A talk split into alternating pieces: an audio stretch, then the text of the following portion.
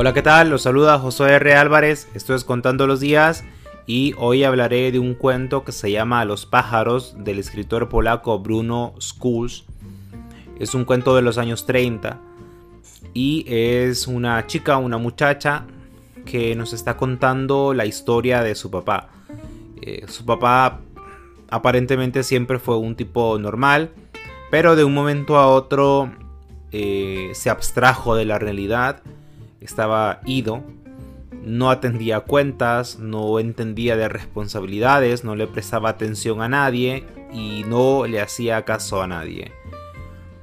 Comenzó una afición un tanto extraña por la zoología y particularmente por los pájaros, al punto que llegó un momento en el que mandaba a traer huevos fecundados de todas partes del mundo para que nacieran en la casa.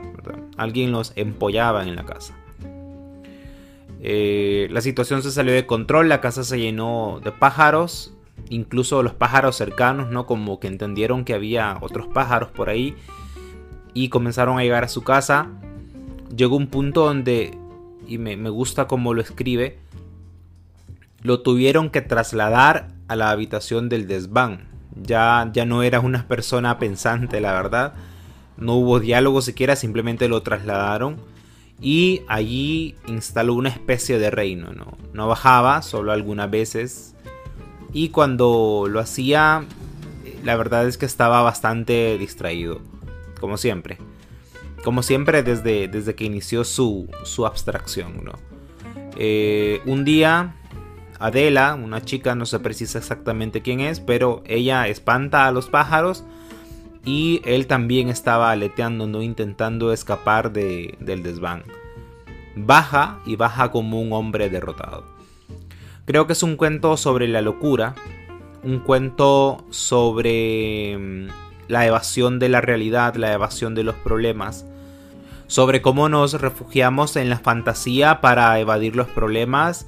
Creo que es simbólico el hecho de que lo suben al desván, ¿no? En la parte de arriba, es como refugiarse en la cabeza y, eh, los pájaros también, ¿no? Porque la imaginación y la fantasía vuelan como los pájaros. Pero un día nos toca bajar, la vida nos da un golpe de realidad y bajamos y nos damos cuenta que es duro y bajamos derrotados de esa, de esa fantasía.